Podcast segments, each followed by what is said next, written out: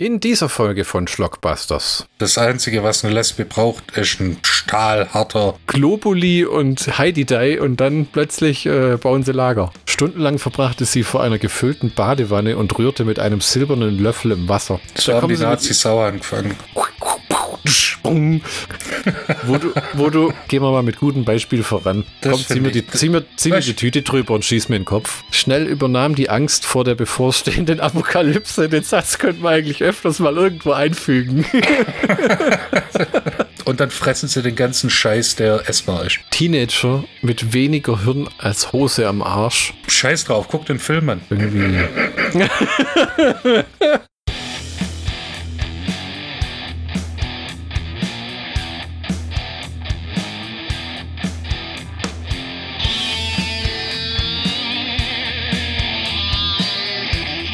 Willkommen zur Folge 73 von Schlockbusters.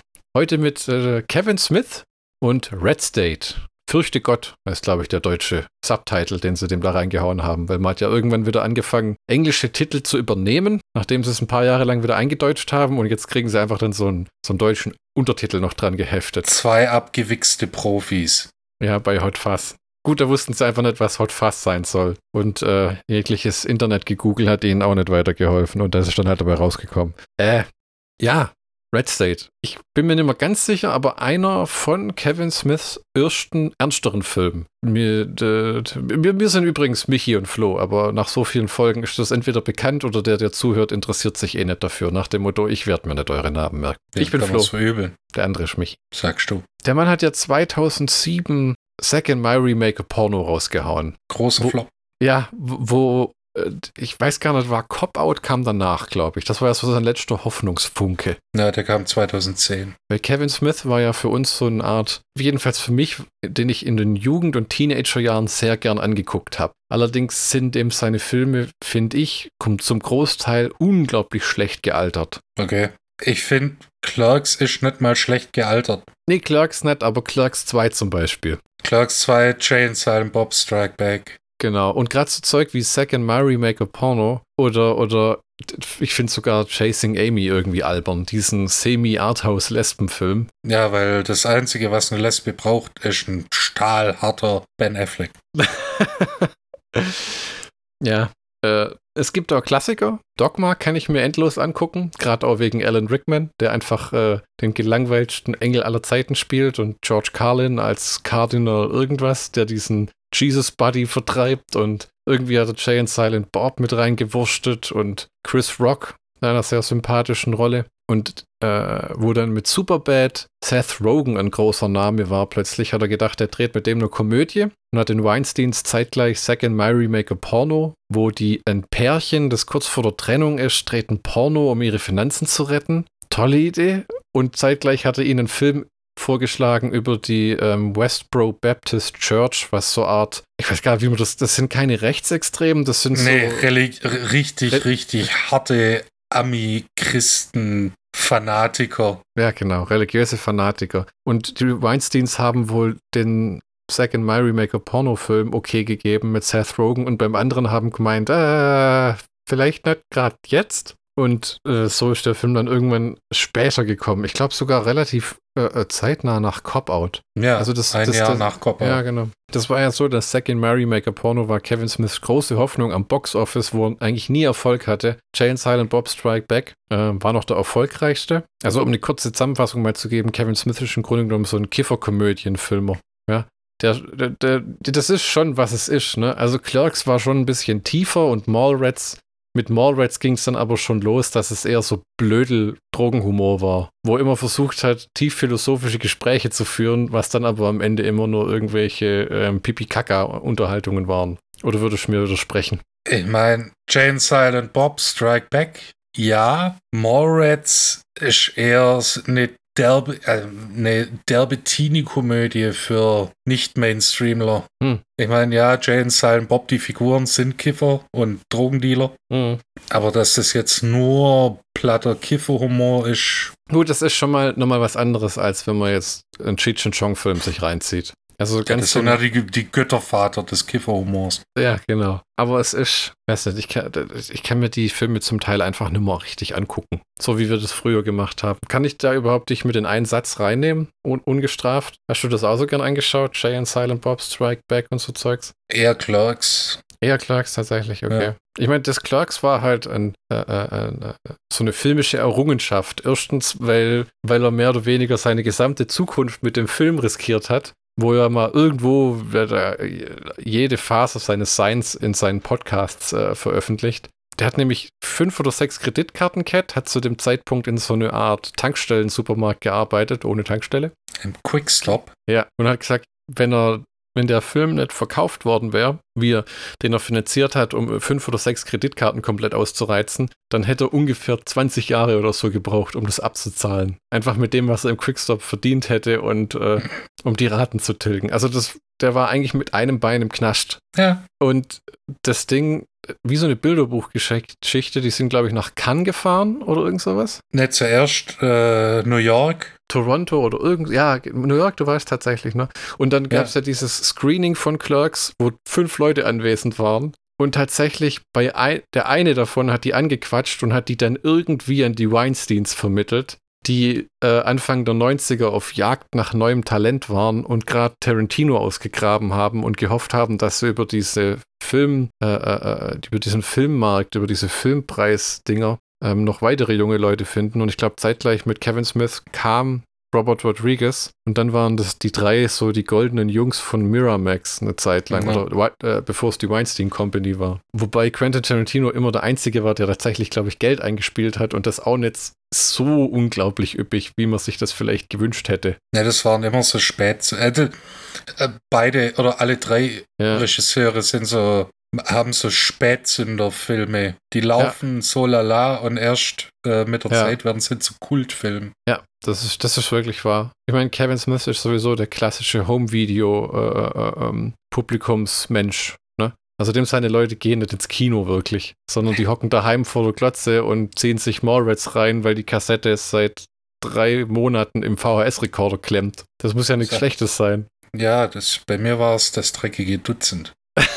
Und mhm. ähm, er hat dann versucht, mit Second Mary Make a Porno, äh, der Vorgänger äh, zu Cop-Out, der Vorgänger zu Red State, von dem wir eigentlich schwätzen, einen Film zu drehen, der erfolgreich ist und so eine Art Superbad-Kohle reinspielt. Also so 100 Millionen plus bei, ich glaube, einem 20 Millionen Dollar Budget. Das Ding war ein Flop. Und dann hat er sich gedacht, scheiß drauf, ich habe jetzt jahrelang meine eigenen Filme geschrieben und gedreht. Irgendwie will es doch keiner haben. Jetzt lässt er sich für andere anheuern, um Film zu drehen. Hat sich von Cop Out, äh, für Cop Out, einen Bruce Willis Actionfilm mit Sean William Scott und Tracy Morgan, wo eigentlich schon alle Alarmglocken klingen, klingeln, ähm, anheuern lassen und hat, und hat irgendwie eine albtraumhafte Erfahrung, die er in diversen Stand-up-Specials und Podcasts breitgetreten hat, von einem Bruce Willis, der ihn einfach für einen inkompetenten Vollidioten gehalten hat.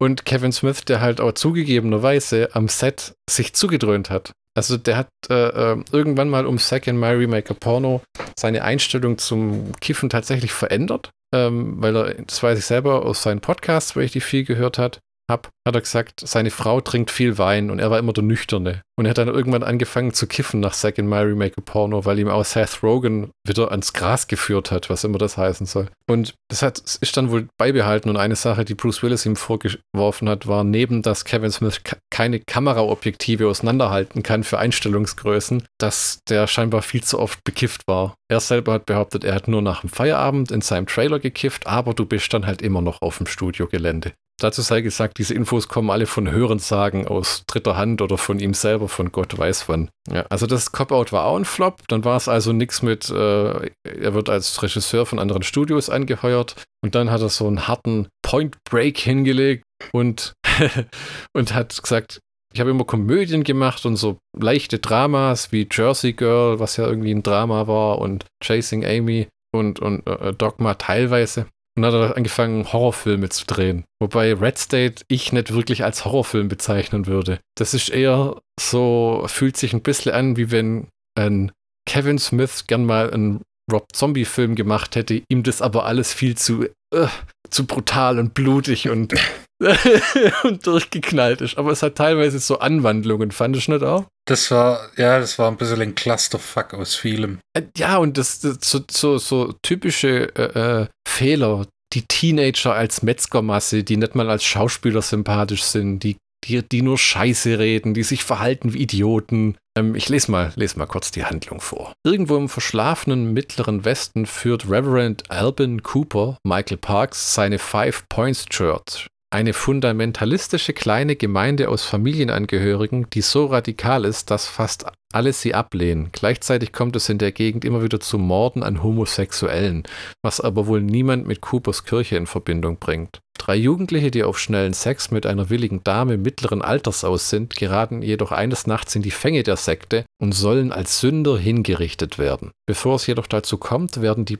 Behörden auf die Farm aufmerksam und der EFT-Beamte Keenan, John Goodman, wird auf die Kirche angesetzt. Als es wegen eines Irrtums während der Belagerung zu einem Toten kommt, erklären die Vorgesetzten Keenans, dass die Kirchenmitglieder als Terroristen alle sofort zu töten sind, sowie alle Beteiligten und Geiselnden und äh, die im Haus sind. Ja, äh, im Grunde ist das nicht nur die Handlung, es ist der gesamte Film. Und diese 80 Minuten, das sind schon ganz schön äh, gestretched, wo du komplette Charaktere miterlebst, wie ihre gesamte Familie ausgerottet wird in diesem Sektenhaus. Ja. Jetzt, äh, äh, bevor ich jetzt zum, den Cast vorlese, muss ich mal fragen, Michi, wie hat dir der Film gefallen?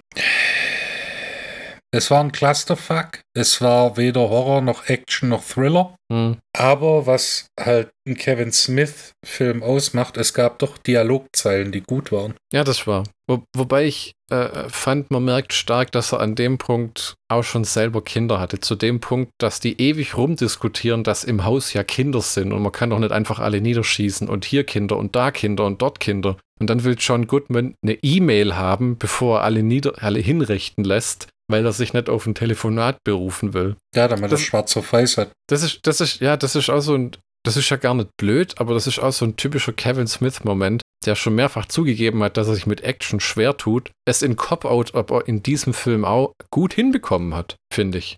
Ich meine, er ist kein John Frankenheimer oder so, ja, aber äh, so die, das Geballer war ganz solide und hat mir gefallen. Ja, mir, mir hat es ein bisschen äh, das mir, mir geisterte im Kopf rum, ähm, dass er Clerks mit dem Tod von Dante äh, beenden wollte und das dann geheißen hat, das wäre das wär ein zu einfaches Ende. Mhm. Da hat er sich nicht wirklich Gedanken drüber gemacht. Das wurde ihm ja vorgeworfen mhm. von seinem Gönner aus New York. Und hier macht er es halt. Die ganzen vermeintlichen Hauptcharaktere gehen drauf. Ja, das ist, das ist auch, worauf ich hinaus wollte mit dem typischen Karen Smith-Moment, weil die ballern sich da über den Haufen und John Goodman telefoniert für zwei Minuten, während die da rumballern hinter irgendeinem Auto. Später ist John Goodman einfach davongewandert, streichelt irgendwo Pferde und spricht mit so einem Spezialeinheitstyp, der auch mal hergelaufen kommt, wie: Hey Chef, wie sieht's aus? Während die sich alle über den Haufen schießen und die reden dann drei Minuten und denkst, ja, das ist wirklich, wie er es im Stand-Up mal gesagt hat. Weißt du, diesem, wenn er einen Superheldenfilm dreht, unterhalten die sich und dann sagt einer, oh, da drüben passiert ein Verbrechen. Dann läuft der eine aus dem Bild, du hörst irgendwie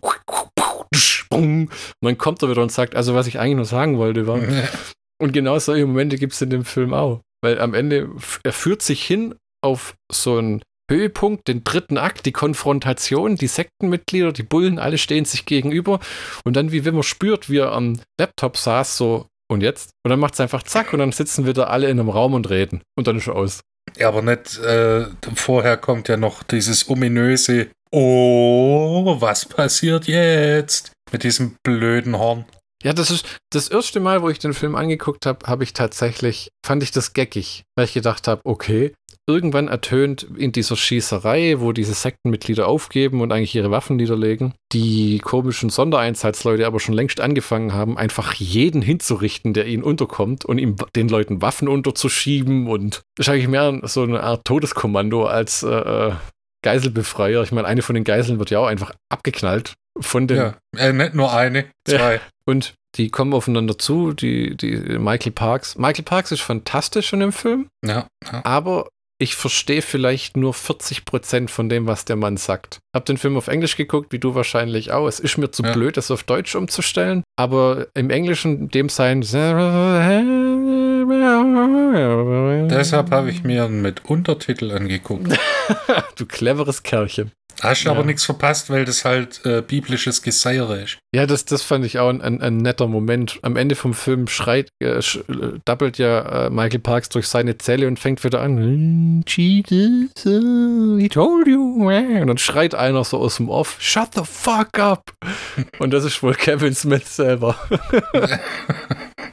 Das fand ich geckig. Also es ist, es ist ein guter Film, aber ich könnte jetzt nicht sagen, für wen. Das ist keine gute Abendunterhaltung, das ist keine gute naja. Geschichte. Das ist auch eigentlich nichts für Kevin Smith-Fans. Äh, überhaupt nicht. Also dafür, dass er immer Werbung gemacht hat mit, er zieht sein Publikum ran und hält die sich bei der Stange. Ich meine, klar, irgendwann hat er irgendwie Jane Silent Bob Reboot nachgeschoben, was, glaube ich, keiner von uns gesehen hat, oder? Nee. Und ich habe auch null Interesse, mir das anzugucken, weil das ist wie wenn jemand sagen würde, wir haben einen neuen Ren and Stimpy-Film gemacht. Da würde ich auch sagen, ah ja, wie wird uns Wetter morgen? Oder wie ein Kollege von mir immer sagt, wer braucht das? ja. Schauspielerisch, Michael Parks ist gut. John Goodman gibt wirklich 100 Prozent. Ja. Selbst, selbst als ihm ähm, Kevin Smith ähm, dieses alberne Mini-Megafon in die Hand drückt, das er wohl privat benutzt, um seine Frau aus seinem Büro anzuschreien, wer auch immer sowas zugibt. Und äh, äh dialogtechnisch wird es tatsächlich äh, manchmal interessant, passt dann aber auch immer nicht so ganz zu der Stimmung, die er erzeugen will, finde ich. Also wenn das ein ja, ernster Film sein soll. Ja? Dieser äh, ATF-Agent, äh, ja, ja. der als erstes, äh, Kevin Polak, der als erstes ins Gras beißt, das, das ist so ein, ich fand die Figur klasse, dieser, ja, äh, das ist mein Job, 9 to 5, ja, jetzt haben wir wieder eine Geiselsituation. Naja. willst, willst jetzt? Oder halt dieses, dieses Geplänkel von einem, von einem knallharten Profi. Und der stirbt halt als Erster, wo ich dachte, lassen doch, lassen doch ein bisschen Glorie. Ja, aber das ist, da muss ich auch sagen, das fand ich auch klasse, wo der sagt ja zu Sean Goodman, should we go in? Und Sean Goodman einfach nur, no, give him a minute. Und dann stehen sie einfach nur da. Na. Und dann ganz guter so äh, ähm, Spannungs-Timings-Moment, ähm, und dann macht es plötzlich Blam. Kevin Pollack dreht es einmal rum, sein Hirn fliegt hinten raus und dann so eine Nahaufnahme zu so einem Fenster mit Michael Parks, der dann nur so, here we go.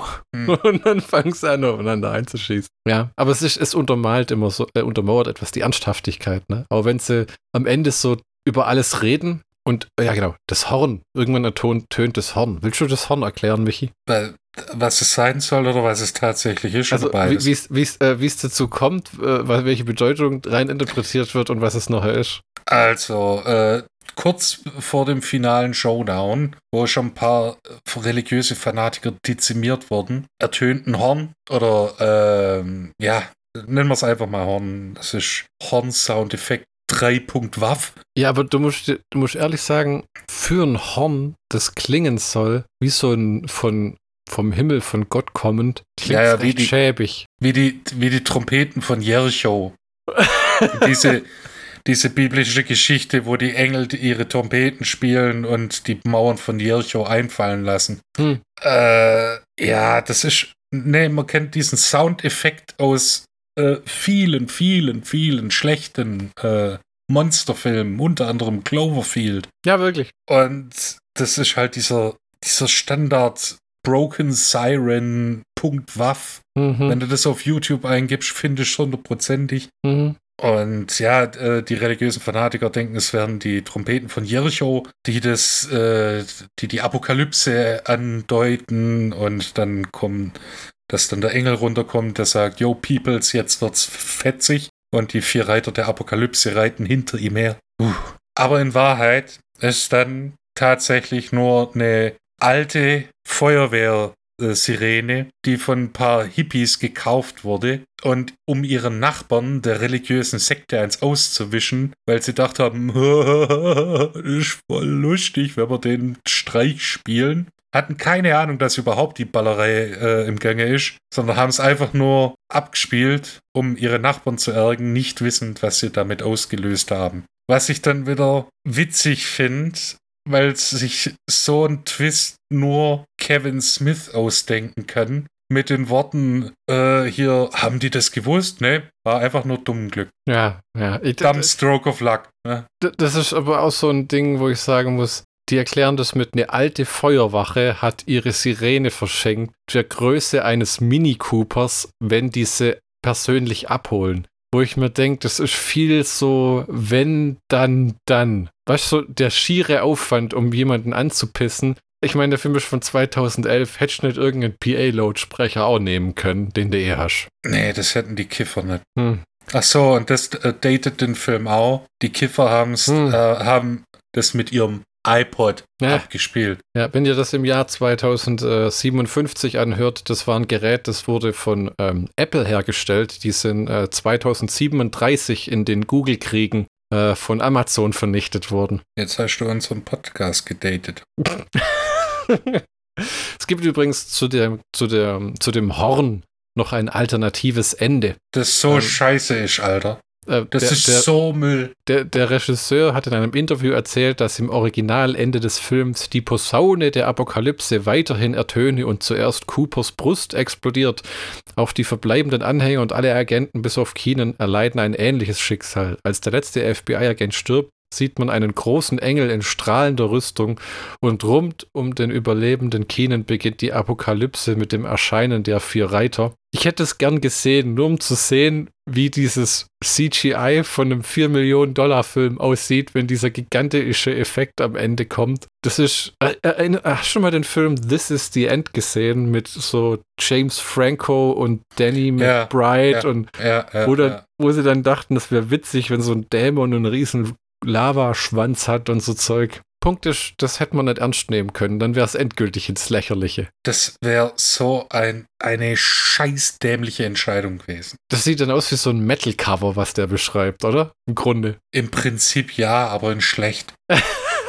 das so, das wäre so ein Cover, wo Doro Pesch nehmen würde. Das, und dann fragt er ja auch noch, was machen sie denn jetzt mit diesen Sektenmitgliedern, die dann scheinbar tatsächlich festgenommen worden sind, wo ich mir auch denke, aber ihr habt doch alle hingerichtet. Wenn ihr die festnehmt, dann können die doch aussagen, dass ihr einfach Leute hingerichtet habt. Ja, ja, psch, psch, psch, spielt keine Rolle. Und dann ist die Begründung, ja, das ist ja so ein bisschen anklagend, ne? Leute, die tun, was sie für richtig halten, wenn es niemand gibt, der sie aufhält, weil die Regierung dann ja John Goodman erklärt, wir richten den Typ eh hin, einfach weil er ein Terrorist ist. Weil das alles, weil da noch so ein bisschen der 2001 Terroristen-Vibe mitschwimmt. Ja, aber dann äh, sagen sie ja, das war ja sowieso ein bisschen persönlicher Natur, diese Aussage, und die lassen den einfach dann im Gefängnis verrotten. Ah, okay, okay. Und diese, äh, und dass, dass es doch eine gewisse Ironie hat, dass der Schwulenhasser äh, im Gefängnis dann wahrscheinlich eh vergewaltigt wird. Wo ich mir auch denk, gedacht habe, muss das immer, muss das immer erwähnt werden.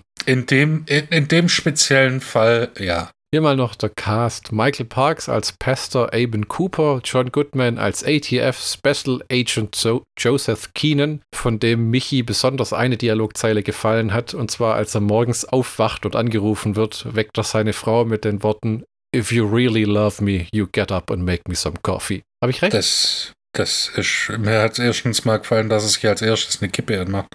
Na, Gott. Um Das ist 4.47 Uhr morgens, ne? Ja, äh, äh, fällt aus dem Bett, Telefon so unter den Arm geklemmt und dann erstmal im Schlafzimmer. Alle Fenster geschlossen. Aber d- genauso diese Einblendung 4 Uhr ein, äh, 47, das hätte nicht, erstens nicht sein müssen. Es hm. ist dunkel, der Band noch, okay. Und sofort hast du wieder Clarks. Achso, du meinst, du hörst im Hintergrund dann immer dieses. Nee, aber diese Einblendung, dieses, wo, äh, wo im Auto nach so, den ach, Wörter okay, rausgefieselte, okay, um den Film eine Struktur zu geben. Hm. Und genau das siehst du dann wieder im Abspann. Da gibt es den Abschnitt 6, da sind dann die Teenies dann gibt es den Abschnitt Religion, da sind die ganzen religiösen Fanatiker. Und dann gibt es diesen äh, Abschnitt Justice, wo du dann ganz genau gemerkt hast, okay, so hat er den Film versucht zu strukturieren. Hm. Finde ich schade, dass er das drin gelassen hat. Achso, wenn Jetzt- man das dann so durchs. Sieht man das Gerüst vom Gebäude noch. Schon ein bisschen. Hm. Wir haben Melissa Leo als Sarah, äh, Ralph Garment, sein Hollywood Babylon Podcast-Partner als Caleb, der erschossen wird. Dann ähm, Stephen Root als Sheriff Wynan. Ich glaube, das ist auch so ein. Äh, ähm, ist das der von Breaking Bad oder von den ganzen Coen Brothers Filmen? Das ist von den Coen Brothers Filmen. Ja, ja, das war äh, hier, ich werde mein, ich will meinen Tacker wieder. Dann haben wir ähm, James Parks als Mordecai. Kevin Pollack als ATF Special Agent Brooks, Matt L. Jones als Deputy Pete, den kennt man aus, als Breaking Bad, ähm, Anna Gunn als Irma, die ist auch bekannt aus Breaking Bad, was zu dem Zeitpunkt, glaube ich, im Fernsehen äh, äh, lief, was der Grund ist, warum die da alle äh, auftauchen. Und dann hat er noch seine Frau Jennifer Schwalbach Smith, ähm, die diverse Maschinengewehre benutzen darf, als Esther. Mhm. Der Film geht 88 Minuten, wovon ich behaupten will, im Endeffekt sind vielleicht 75 Minuten der tatsächliche Film. Der Anfang ist ein bisschen langatmig. Ja, also der Anfang ist ein Haufen Bullshit. Sobald der Film, weiß ich nur, wo er damals im Podcast drüber geredet hat, die Leute haben ihm vorgeworfen, dass halt Michael Parks irgendwann in der Kirche als Pastor einfach auch mal fast 10 Minuten am Stück nur irgendwelchen Bullshit runterbabbelt, den der dann teilweise auch noch improvisieren durfte. Was auch auffällt und dadurch, dass das vielleicht verstehst, auch nicht sonderlich hilft. Und man muss auch sagen, es ist vielleicht die kleinste Sektengemeinde aller Zeiten. Also das sind vielleicht ein Dutzend Leute. Mit Kindern. Mit Kindern, ne? Die alle in einem Haus leben. Ähm, und, und angelöhnt ist das an, äh, angelöhnt ist das an diese äh, Westboro Baptist Church. Die fleißig gegen den Film gewettert hat, weil sie gemeint haben, Mö. Ja, weil dann, wo sie ihn gesehen haben, war es plötzlich für sie irgendwie nimmer die Rede wert. Gut. So nach dem Motto, das wird, das wird eh keiner angucken. Äh, du hast noch Carrie äh, Bichy oder Bichet äh, vergessen. Wer war die? Als, als Cheyenne, diese äh, Anhängerin, Ach, die, die, ja genau, die dann Skrupel hat. Die kennt man aus Scrubs. Ach so, ja. Aber, nicht, aber ja, der schlechten Staffel. Ah, das, die, die, die Shit-Season am Ende, yeah. wo sie einfach nur fürs Geld nochmal reingeguckt haben. Genau, und das war die, der, der Hauptcharakter quasi. Manche Leute fanden es dann okay, dass er dann Kopfschuss kriegt hat. Das ist, der Film fängt an wie so viele schlechte Horror-Slasher. Teenager mit weniger Hirn als Hose am Arsch. Nein, nein, rallige Teenager. Fahren ins Nirgendwo, bringen ja auf dem Weg dorthin fast noch jemanden um. Touchieren ein Auto. Ja, und äh, äh, äh, begegnen dann einer Frau, die bestimmt schon Ende 50 ist oder Mitte 50 oder was weiß ich. Aber auf jeden Fall der Punkt ist, die gucken sich so eine Nacktanzeige im Handy an und denken, boah, da fahren wir hin. Und die Person, die dort ist, ist definitiv nicht die aus der Anzeige. Trotzdem lassen die sich alle ein Bier geben, ziehen sich aus wie und los geht's, wie Leute, die in eine Achterbahn steigen. Ja, vielleicht ist es so bei Prostituierten und Freiern. Hm. Weiß nicht. Ich glaube, so äh, arg viel Vorspiel hast du auf der Reeperbahn auch nicht. Ja, da meinst da, da, da läuft die Eieruhr.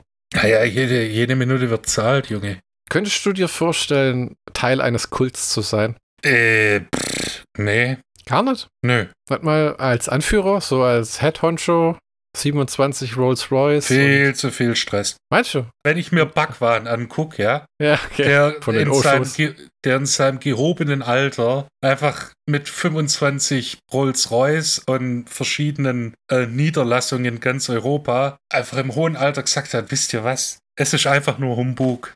Tut mir leid, ich habe nur Scheiße erzählt. Hat er echt mal zugeben? Ja, der ist dann auch kurz drauf, glaub gestorben. Also, aber der hat gesagt, nee, nee, war alles Humbug. Nee fuck it, sorry. Und dieses ganze, manchmal als Kultführer muss ja zu einem gewissen, gewissen Teil auch deinen Scheiß selber glauben. So, hm. Oder Mah Maharishi Mahesh Yogi, der mehrere Stunden philosophiert, hm. einen eigenen Fernsehsender hatte, auf dem er, glaube acht Stunden lang referiert hat. Oder hier, äh, wie hieß er, der, der Jones vom Jonestown Massaker. Mhm.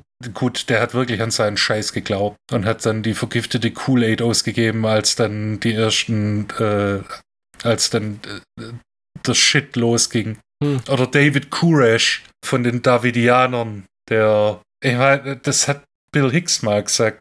Äh, das mit den Davidianern, das war ja dieses ähm, ATF, ähm, dieses ATF-Dilemma, weil das war ja dieses, äh, wo der ganze Compound dann abgebrannt ist, wo niemand weiß warum und viele haben dann dem ATF und der DEA äh, quasi die Schuld dazu gegeben, weil viele dann irgendwie Flammenwerfer auf dem Foto erkannt haben wollen. Und deshalb ist die AT ist ATF und DEA so ein bisschen verrufen in den USA. Und Bill Hicks hat äh, gesagt, also er war da und der Typ wollte, wollte nur wollte so, so viel Sex wie möglich, hatte einen Gottkomplex und äh, ging steil auf Drogen. Also der gemeint, Durchschnittsmann. Ja, hat er gemeint, er, er kennt 15 von den Leuten. Aber was, es ist halt auch eine Frage der Ambition. Äh, es ist wirklich so, dass ich auch nicht glaube, dass Charles Manson tatsächlich damit angefangen hat, mit der direkten Absicht, Leute, die ihn nicht passen, zu töten, sondern ich glaube, der Typ war wirklich, hat angefangen als Hippie, wurde immer mehr zum Schmarotzer und hat durch einen Dachschaden so wirklich der Künstler, dem der Erfolg verwehrt wurde, während alle um ihn herum irgendwie in gottesgleiche Sphären aufgestiegen sind. Und er bei Leuten einfach, der irgendwie, hat er nicht eine Zeit lang auch bei Shep Gordon gewohnt oder irgendeine so komische Nummer? Der, der, hat auf jeden Fall ähm, mit Dennis Wilson von den Beach Boys, der, der hat die Demos von ihm gehört und hat gesagt, hey, das hört sich ja gar nicht so schlecht an, da, da kann man was draus machen. Und es wurde halt nie was draus. Mhm. Und das hat den Charles Manson so verärgert, mhm. dass er das Haus, in dem Sharon Tate getötet wurde, wo Roman Polanski gekauft hat mit Sharon Tate, mhm. das gehörte Dennis Wilson. Und der, ich bin mir fast sicher, dass er da nur hochgegangen ist, weil er halt wusste, dass das, ja, das ist, das Haus gehört Dennis Wilson. Dass es halt nicht mehr Dennis Wilson gehört, sondern Roman Polanski und Sharon Tate. War halt scheiße. Du meinst, der hat die per Zufall getroffen? Der hat die umgebracht oder umbringen lassen, einfach weil sie da war. Wenn hm. niemand da gewesen wäre, wäre niemand, wären sie in ein anderes Haus eingestiegen. Ja, ja, ja. Das schon. Ob es das heute immer noch gibt, so aktive Sekten? Ich meine, ja, dieser, äh, dieser Tele-Evangelismus ist ja in den USA schon mal gerade groß, wo sie da das, das ist, schon, das, das, ist schon seit der 80er groß. Da haben selbst Genesis 1991 einen Song draus gemacht. Jesus, He Knows Me. Und das sind diese, diese Crusades, äh, laufen bei uns auch im Fernsehen diese Jimmy Swaggart heißt der Wichser, der immer predigt gegen Rockmusik und Scheißdreck und ja, Jesus, ich habe mit Jesus gesprochen. Ja, nee, lass mal. Ein millionenschwerer Hurensohn. Hm. Hat was gegen Latinos, hat was gegen Nicht-Katholiken, hat was gegen, äh, äh, der hat gegen alle was. Okay. Wettert gegen alles und jeden, aber eine schwarze Prostituierte kann man schon mal rauslassen, weißt Es ist viele Leute, die Hass predigen, vereinen eine geradezu lächerliche Doppeldeutigkeit in, auf sich. Also so sind eigentlich die perfekten Heuchler, weil ja zum Trickbetrug auch immer Heuchelei gehört. Ne? Ja, lebt, lebt bescheiden, gebt mir ja. all eure Geld. Moment, was halt? Was? Weißt du, so, so, so, ja. aber wenn du bescheiden Tu, was ich dir sage, tu nicht, was ich tue. Ja, genau. Ich bin nur der Wegweiser, der Weg gehen musst du selber. Wie, wie gibt es noch keine gute Komödie, die in, in, in ein albtraumhaftes Drama abdriftet, wie einer so einen Kult anfängt aus gutem Herzen und dann irgendwann so eine Terrorherrschaft errichtet? Ich meine, ja, nee, das kenne ich jetzt nicht, aber in Dreist und Gottesfürchtig mit äh, Marty von und mit Marty Feldman, da äh, zerlegt er so einen Teleevangelisten. Zerlegt? So einen Teleevangelisten. Gespielt von Andy Kaufman.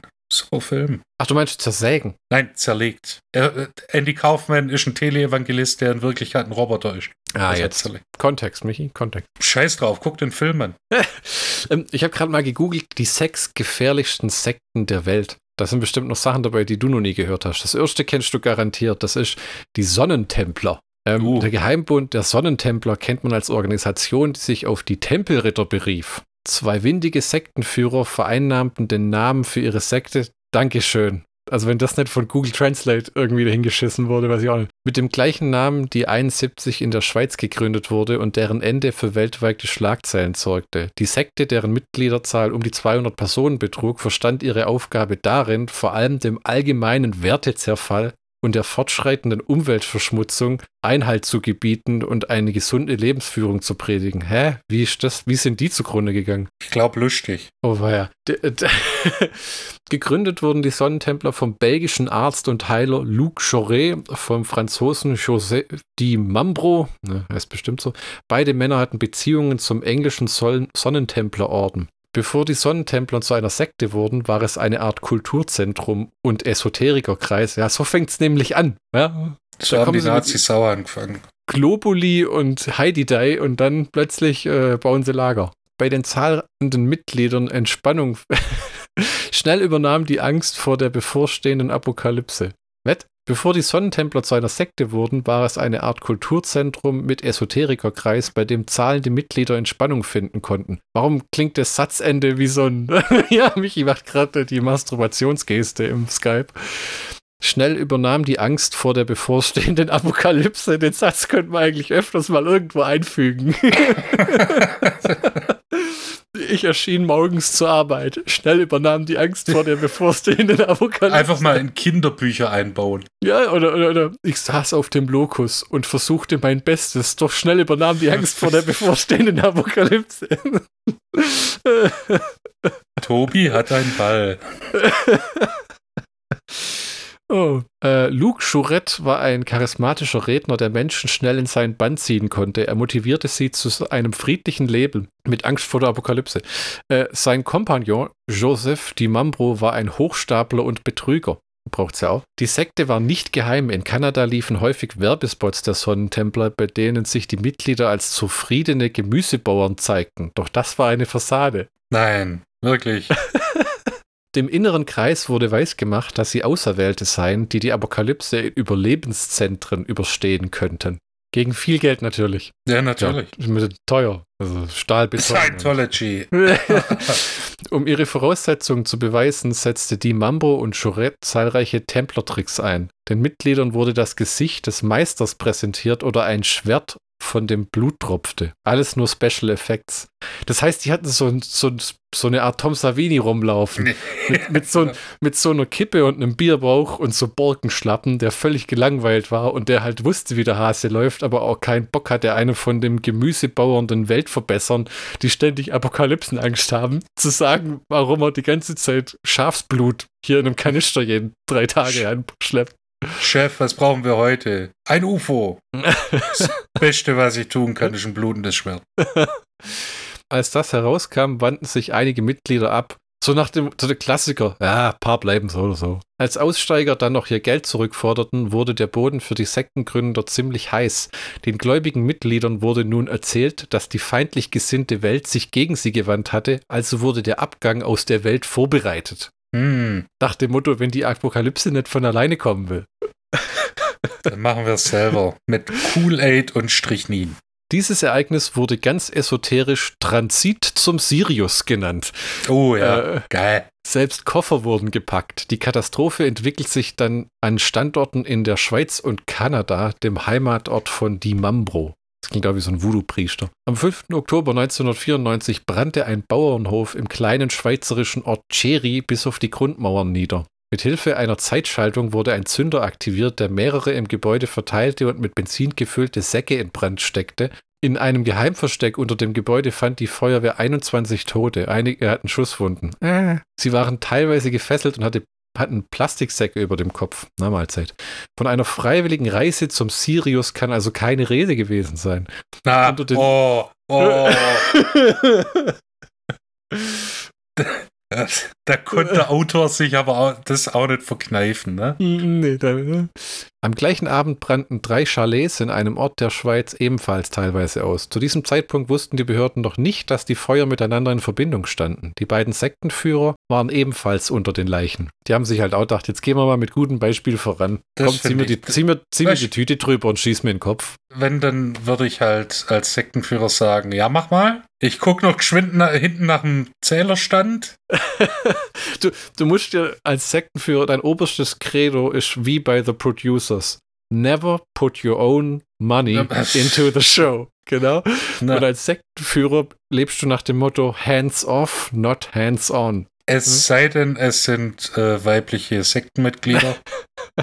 Am dritten Tatort, diesmal Kanada, gab es einen Brand in einem Haus, das Luc Jouret gehörte. In den Trümmern fand die Polizei die Leichen eines Paares und eines Babys. Später wurde klar, dass das Kleinkind Opfer einer rituellen Tötung wurde, weil es offenbar für die Personifizierung des Teufels gehalten worden war. Die Leichenfunde nahmen kein End. Gut ein Jahr später, im Dezember 95, stieß man in einem Wald in Grenoble auf, ein auf verkohlte Leichen und 16 weitere Mitglieder der Sekte. Das ist merkwürdig. Das einzige Mal, dass die Schlagzeilen machen, ist, wenn wieder ein Haufen Leute von ihnen draufgegangen sind, aber keiner findet irgendwie einen Brief mit Forderungen oder ein Manifest. Was, was willst du denn fordern, wenn du tot bist? nee, das ist so, das ist so wirklich, die haben sich so in ein Eck geschrieben mit ihrer Sekte, dass sie nach und nach immer mehr Mitglieder umgebracht haben. Und dann war keiner mehr übrig, der die, Beikla der die Mitgliedszahlungen leisten konnte. Und dann hat sich die Sache halt von alleine erledigt.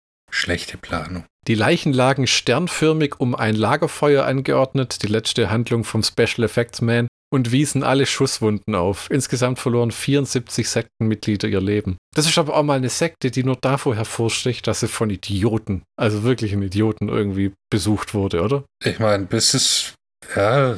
Ich meine. Bis zu dem Zeitpunkt äh, lief es wahrscheinlich ganz gut. Dann das nächste ist die Manson Family, da muss man ja nicht drüber reden. Das hat ja jeder schon mal irgendwo gehört, ne? Da aus der Musikszene von der Hippie-Zeit und der Typ im Knast gestorben. Äh, 83, ja, lustige äh, abgefuckt, äh. ja, und abgefucktes Hakenkreuz auf der Stirn und abgefuckte Interviews, die man auf YouTube von ihm nur findet, wo einfach Leute ihm im Knast besucht haben und erlaubt wurde, dass er stundenlang Nonsens in eine Kamera blubbert. Und irgendeine, irgendwie 20-Jährige hat dann ja nochmal geheiratet, dann 2000 irgendwas. Ah, hier ist was Nettes, der Typ sieht völlig zugedreht aus. Aum Shinrikyo. Schon mal gehört? So, ist das ein Japaner? Ja, die japanische Sekte Aum Shinrikyo bedeutet so äh, viel wie Lehre der Wahrheit. Oh, die Aum-Sekte. Äh, war das, waren das nicht die, die äh, so lustige äh, Giftgasanschläge in der Tokio U-Bahn äh, gemacht haben? Ja, ja, ja. Giftschlag, Gasanschlag mit Sarin auf die U-Bahn ja, in Tokio. Genau, und, und der, das, der, ist lustig, weil dieser Sektenführer, der war blind. Auf einem Auge, ja? Äh, ja, der war, äh, zum Schluss war er dann komplett blind, ist dann äh, eingekästelt worden und äh, in seiner Knaschzeit ist er immer mehr weggedämmert. also hat sich, ja, hat sich schön eingekotet und.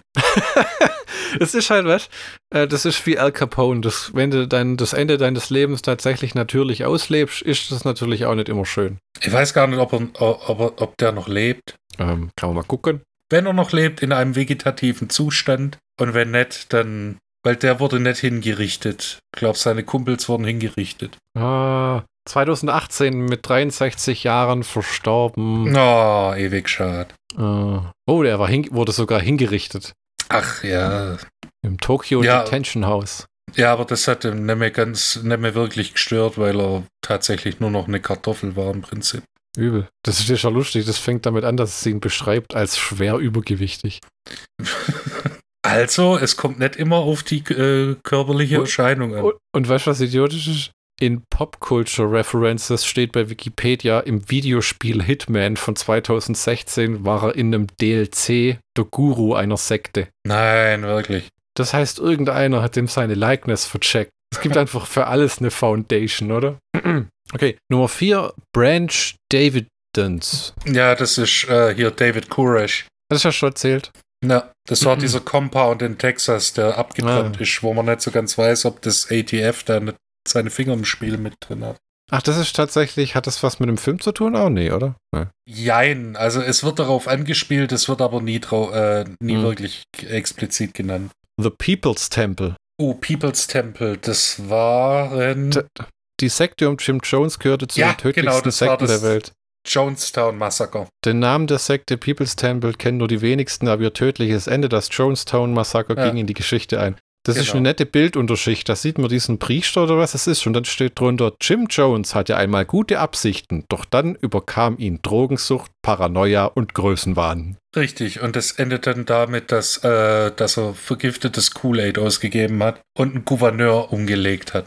Umlegen hat lassen. Alle von diesen Typen enden immer so extrem. Alter, als die Soldaten die Siedlung erreichten, fanden sie über 900 Leichen, darunter 270 Kinder. Ja, natürlich. Und dann zu guter Letzt Fiat Lux. Fiat Lux? Der, der Name, der. Der Name der Sekte Fiat Lux, es werde Licht klingt erstmals wie ein Auto. Geht man nach der Optik, fällt es schwer, die Sektenführerin Aurelia ernst zu nehmen. Uriela? Uriela hieß eigentlich Erika Bertschinger Eike. Sie sah sich als Sprachrohr Gottes und die Sekte nicht nur als einen Orden. Gefährlich und für einige Mitglieder auch tödlich war er dennoch. Die Sekte glaubt an die Reinkarnation. Uriella glaubte, sie sei einmal Maria Magdalena gewesen. Oh je. Aber das hat doch schon Sandra gesungen, I never be Maria Magdalena. Sie sagte mehrmals den Weltuntergang voraus. Man kann sich auch mal irren. Es ist ein karges Leben, das man bei den Fiat Lux führte. Die Mitglieder waren komplett in weiß gekleidet, und den, um den Strahl Luzifers abzuwehren. Sie ernährten sich nur von Rohkost. Brot und warme Speisen waren verboten, junger Vater. Jeglichem Konsum wurde abgeschworen, der Fernseher blieb aus, Internet gab es auch noch nicht. Der Fernseher bleibt aus, das klingt wie wenn sie einen hatten, aber gesagt haben, wenn den einer anmacht, dann weißt du, der hat ja eigentlich nichts verloren. Die Sekte wurde von Uriel 1980 in der Schweiz gegründet, also gute Güte Schweiz und zog später um ein kleines Dorf in Deutschland. Uriel behauptete nach einem Reitunfall plötzlich hellsichtig geworden zu sein. Ja, die meisten, wenn sie mal heftig auf den Kopf fallen, glauben, sie hätten äh, Gott in eine andere Welt geschaut. Dabei haben sie nur die Radieschen für einen Augenblick von unten gesehen. Na, haben das Licht am Ende des Tunnels gesehen. Nicht erkannt, dass es ein Güterzug ist. Ja. Wirklich perfide an Uriella war jedoch, dass sie den Leuten vorgaukelte, sie sei eine Heilerin und machte vielen kranken Menschen Hoffnung. Sie durchleuchtete Menschen und stellte häufig Krankheiten wie Krebs fest. Kein Arzt hatte diese Diagnose bestätigt. 96 wurde ihr vorgeworfen, eine ärztliche Betreuung von drei schwerkranken Frauen verhindert zu haben. Zwei davon starben. Aus Mangel an Beweisen wurde sie freigesprochen. Stundenlang verbrachte sie vor einer gefüllten Badewanne und rührte mit einem silbernen Löffel im Wasser. Das Atriumwasser verkaufte sie als Heilmittel. Das ist, klingt mehr wie so ein Wie Belle Delphine, oder? Die ihr Badewasser vercheckt. Das klingt wie so äh, äh, ja, gibt es nicht auch irgendwie von, ähm, wie heißt die Tusse aus den Iron Man-Filmen von allen Dingen in der Welt? Ich will immer Celine Dion Gwyneth sagen. Paltrow? Gwyneth Paltrow, die eine Sekte verkauft, die nach ihrer Vagina riecht. Eine Kerze. Eine Kerze. Ja, aber nur, wenn man sie anzündet, wo man auch denkt, ja. was? Ja, das ja. Atriumwasser verkauft, das klingt wie so ein Schlangenheiler, so, so ein Schlangenöl aus dem wilden Westen. Diese gute alte Red Dead Redemption Quest, wo man immer den Typ retten muss, ja. der diese Scheiße verkauft und dem nächsten Ort schon fast wieder gehängt wird. Uff. Das Atriumwasser verkaufte sie als Heilmittel. Mehrere Untersuchungen von TV-Sendern stellten fest, dass das Wasser mit Bakterien und Schimmelpilzen kontaminiert war und deshalb keine Trinkwasserqualität hatte. Die Sektenführerin suchte oft und gerne das Rampenlicht, vor allem in der Schweiz und in Deutschland trat sie in Talkshows auf. Oh, das dunkle Alter der Talkshows. Arabella, wie sind sie alle? Die Ilona Christensen, Britt am Mittag, oh Nicole, Andreas Türk, Ricky. Oh. Ah, äh, äh, äh, Johannes B. Kerner war auch einer von denen. Weißt du, Vera. Ah, weißt du, wo heutzutage das wahre Fernsehgold liegt? Wenn meine Frau und ich gelangweilt sind, machen wir immer HSE oder QVC an, weil da echt die ärmsten Leute der Welt unterwegs sind. Da gibt es eine Aber Frau, die, die macht den ganzen Tag nichts, außer sich Creme in die Fresse schmieren, von morgens bis abends. Aber ich kenne jemanden, der, der, äh, der da Toningenieur war. Echt? Das, ja, die, das muss ein richtig gutes Arbeiten dort sein. Wie meinst du das? So, das ist, wenn, je nachdem, zu welcher Schicht du gehörst, diese Nachtschicht, die geht dann auch zusammen was trinken und äh, haben eine freundliche Rivalität zur Tagschicht, machen Fußballspiele okay. gegeneinander. Hm. Und dann fressen sie den ganzen Scheiß, der essbar ist. Ja. Uriella wurde zu einem Publikumsmagnet. Das galt allerdings nicht für ihre Sekte. Ah, Mehr als 1000 Mitglieder wurden es nie. Im Gegenteil, als Uriella sich 2005 aufgrund von gesundheitlichen Problemen aus der Öffentlichkeit und von ihren Schäfchen zurückzog, schwand die Mitgliederzahl. Viele Mitglieder sich, wunderten sich, warum die Heilerin sich nicht selbst heilen konnte. Ja, das ist ne, wie bei den bei den Sith von Star Wars, ne? wo, wo ähm, äh, Du bist allein gestellt auf, bei dem okay, Vergleich. Ja, ja, ähm, äh, wo Palpatine, der ja irgendwie. es gibt irgendeinen Spruch in Episode 3, ich bring's auch nochmal richtig zusammen. Irgendwie so, er kann andere heilen, aber er konnte sich nicht selber heilen. Ja, da die Hudidei. Seit Uriellas Tod 2019 führt ihr vierter Ehemann Icorno die Sekte weiter, die nur noch aus wenigen Dutzend Mitgliedern bestehen soll. Bestimmt wie so alte AOL-Verträge von Leuten, die vergessen haben, die Lastschriftverfahren zu entziehen. Und dann läuft die Nummer halt einfach weiter. Das ist ja auch irgendwie traurig. So eine Sekte, die nie richtig angelaufen ist. Ja, ewig schade. Hat mehrere Menschenleben auf dem Gewissen. Oh. Du meinst, weil sie ihr dreckiges Badewasser getrunken haben? Nee, weil sie die äh, ärztliche Hilfe einfach gesagt hat, nö, brauchst nicht. Ich halte dich jetzt als Simsalabim, du bist jetzt gesund. Ach ja, Sekten. Sechs Wochen später am Krebs verendet. Oh, boah, äh, hat sie nicht fest genug dran geglaubt. Ewig Hätte sie schade. mehr von, mehr von dem Badewasser trinken sollen. Trivia zu Red State von Kevin Smith. Gedreht innerhalb von 25 Tagen mit Red-Kameras. Und äh, Kevin Smith hat, während er den Film gedreht hat, äh, in den Pausen bereits das Ding geschnitten, weil seine Filme ja immer legendär wenige Special Effects enthalten, zum Beispiel. Also zumindest der zum Beispiel. Als Ergebnis da davon konnte er schon zwei Tage nach den letzten Dreharbeiten der Crew bei der Rap-Party die erste Fassung des Films zeigen. wo du, wo du einerseits als jemand, der selber im Medienbereich arbeitet, beeindruckend. Andererseits weißt du auch, dass es Leute gab, die da bei der Party zum Saufen und Essen kommen und dann musste sie sich den Film angucken, sagen, ich gucke den Scheiß nie an, den ich da mache. Nie. Ich habe eigentlich auch nicht vor, diesen Scheiß anzugucken. Da kannst du dich ja ins kalte Buffet verschlawinern. Ähm, und bei der Premiere von dem Film im Sundance Film Festival, ah, da hat er auch Clerks vercheckt, ne? Sundance. Hat Kevin Smith gesagt, er würde den Film, den Vertrieb des Filmes per Auktion entscheiden. Und dann hat der Produzent zugestimmt, John Gordon. Und Kevin Smith hat 20 Dollar geboten für die Distributionsrechte und hat dann den Zuschlag bekommen. Einerseits, weil halt einfach keiner das Ding haben wollte. Das ist auch der Subkontext da davon. Andererseits, weil die das wahrscheinlich so abgekartet haben. Was für mich aber nicht viel Sinn ergibt, weil ich glaube, selbst wenn du das Ding im Kino hätte sterben lassen, wäre mehr rausgekommen als 20 Dollar. Ähm, und das Special Effects Budget betrug nur 5000 Dollar. Da der Film aber auch, abgesehen von Mann bricht durch Türe und Kind in Frischhaltefolie eingewickelt, keine sonderlichen Effekte hat. Ja, Bis auf ein paar Blutspritzerchen. ja gut, aber weißt du, so die alte In Insektenspritze aus dem Baumarkt mit ein bisschen Lebensmittelfarbe und ja. Äh, Ja, du was? Kein Eimer. kein. Michi nimmt es mir immer noch übel, dass ich bei einem unserer Kurzfilme meinen Eimer sehr hochwertiges Kunstblut auf ihn geworfen habe. Nur weil es die Sache nicht ganz in die finale Fassung geschafft hat. Aber bei den Special äh, äh, Features auf der DVD enthalten war. Es war Himbeersirup und Kakao. Himbeersirup und Kakao. Weißt du, wie das geklebt hat? An Stellen, wo du dir nicht mal vorstellen kannst. Ah, du meinst, ein Teil davon äh, äh, klemmt heute noch immer zwischen Dingen von dir. Ich möchte das weder bestätigen noch dementieren. Michi, möchtest du uns den Schlockbusters-Count von Kevin Smiths Red State zusammen ähm, Stammeln. fantasieren? Ja, genau.